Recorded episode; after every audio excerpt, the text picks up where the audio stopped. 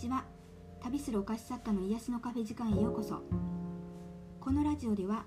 私が日々やっているポジティブ思考になる方法や大好きなフランスのこと夢をテーマにした内容を日本と時々フランスから配信していきたいと思います。お元気でしょうか？けいこです。今日は去年フランスで働いていた時のことをお話してみようかなと思います。ちょうど去年ですねあのミシュランの星付きのパティシエ部門で働いてました。私自身自分のお店を持ってから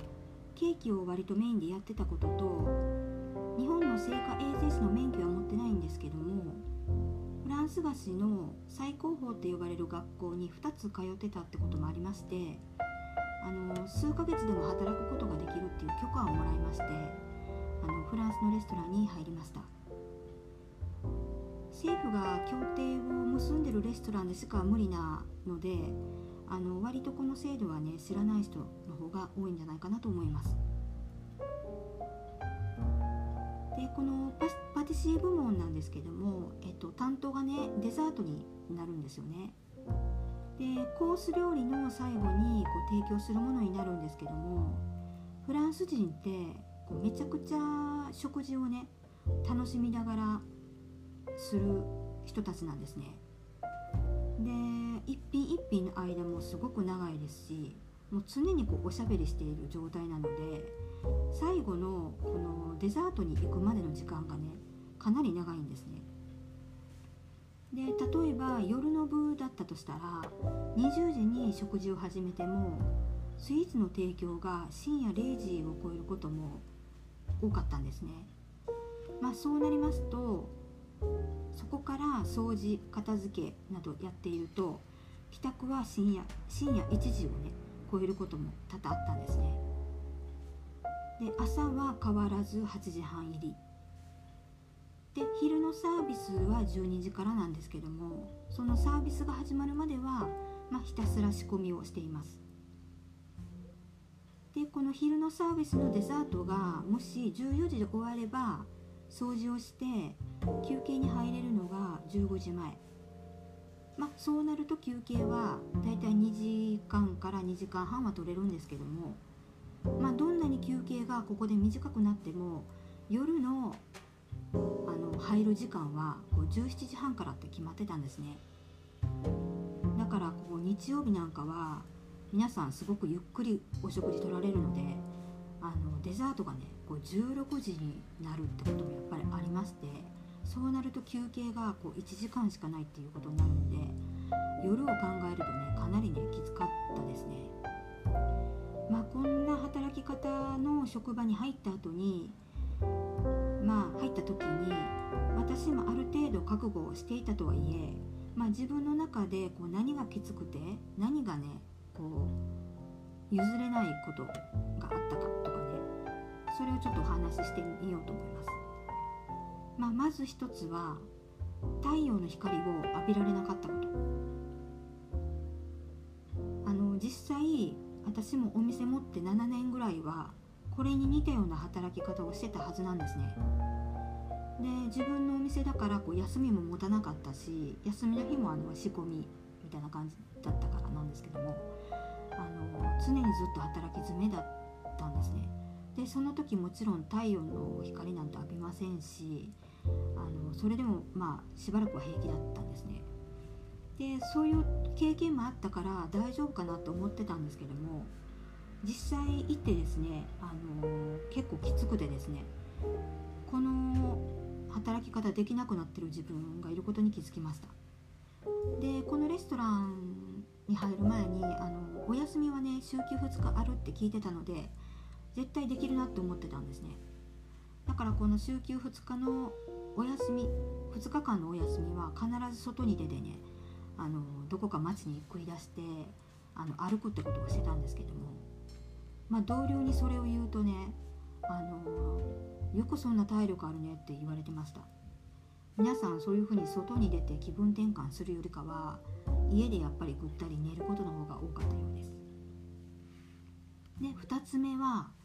あの職場の木がねちょっと自分と合わなかったことなんですねこれはあの場のね浄化っていうのをこういつも気にして取り組んでる人にかちょ人にしかちょっと分かりにくい話かもしれないんですけどあの、まあ、こういう働き方をねみんながしてるからやっぱりこうみんな働きながら辛いなっていう感情がね残ってると思うんですよね。私自身こうお客さんの出入りのあるお店とかあと厨房なんかも自分もこう気持ちよく働きたいしお客さんにもいい気もいい気分になってもらいたいからいつもこうホワイトセージなんかを使ってこう場の浄化をやってたんですね。だからそれに慣れてるもんだからあのここで働いてる時に結構厨房の中の空気が悪いっていうのにもちょっと気づいたしあのめちゃくちゃこうこの場所をホワイトセージ炊きたいなって本当に思ってました。で3つ目なんですけどもあのこれがね一番自分がねあの無理だなって感じたことなんですけどもあの材料をね無駄にすることあと物を丁寧に扱わない人っていうのがね多かったんですね。で例えばこう指示通りに材料を計量して、まあ、作りますよねでその生地をカップに入れている時点で、まあ、その指示を出したこう女性パティシエさんがねあの作ったの多すぎたなって気づくわけですよ。まあ、そしたらあのその材料をねこう焼く前にもう捨ててって言うんですね。ゴミ箱にもうそのまま捨ててっていうわけなんですよ。で私の中ではこれ焼いて何かに使うとか、まあ、焼いてみんなが食べたらいいんじゃないかとか、まあ、思うんですけどもまあ彼女の考え方なのでまあ捨ててと言ったら必ず捨てないとあのダメなんですね。でそういうのがまあ何回もあったこととあともう一つはあのマドレーヌとフィナンシェを作ってこう焼くっていう仕事を私が任されてやってた時にあの別のことを頼まれてその場所を離れてたんですね。そしたらその間にどうもあのまたこれ別の女性パティシエさんなんですけどあのマドレーヌをね勝手に焼いてたんですね。で私はその焼いたことも知らないかったんですけども、まあ、戻ってきた時になんかこう焦げたマドレーヌが出てるんですよ。でそれでこう誰が焼いたんかってなった時に、まあ、私が担当だから私のせいみたいになったんですけどあのそれを見た時に、まあ、彼女も私のせいにしたんですよね。であのその焦げたマドレーヌを見た時めちゃくちゃもう本当に悲しくなってですね、まあ、その時に思ったのが、まあ、一連こういうことが続いてたのでこの仕事の内容のどこが食べる相手のことを考えてるって言えるのかなって思ったんですよ。この自分の仕事を早く進めることしか考えてないなっていうのがもうもろ分かりでもう非常に残念になりました。でその瞬間私はこの場所で働くの違うなって思ったんですね。あのー、残念ながらねやっぱり女性パティシエさんに多くてですね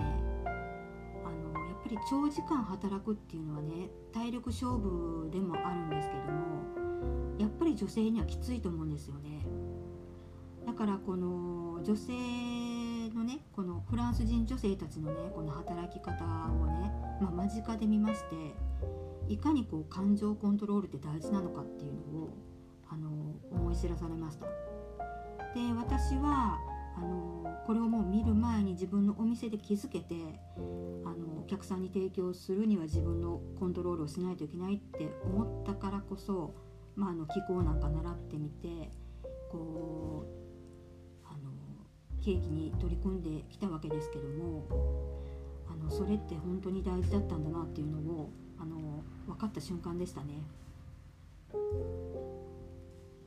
やっぱりこう女性はね感情コントロールは永遠のテーマなんじゃないかなって本当に思いましたそしてまあどんなことがあってもこのぶれなかったっていう自分のね気持ちもねあの自分のこの精神修養としてこう日々ねやったからこそあの、まあ、このフランスのね厨房の中でもね乗り越えれたなって思ってます。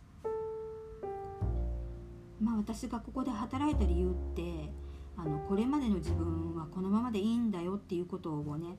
こう気づかせてくれるためだったのかなとも思ってます。まあ、もしねあのあなたが今辛い出来事があってねなんかこの場所から帰ったいとか思ってる人がいらっしゃったら今どうして私はこの場所で働いてるんだろうとかどうして今この状況になってるんだろうっていうのをね考えてみてください。多分ね何か答えがねあるはずだと思います。でその答えに気づけた時に多分自然とね感謝になると思うんですね。そしたらね自然とねそこの場所から移れることができると思います。最後にねあのメッセージを送りたいと思います。どんなに辛いことでもあなたの経験は無駄じゃないですよ。この言葉を送ります。今日もお聴きいただきありがとうございました。次回のポッドキャストでお会いしましょう。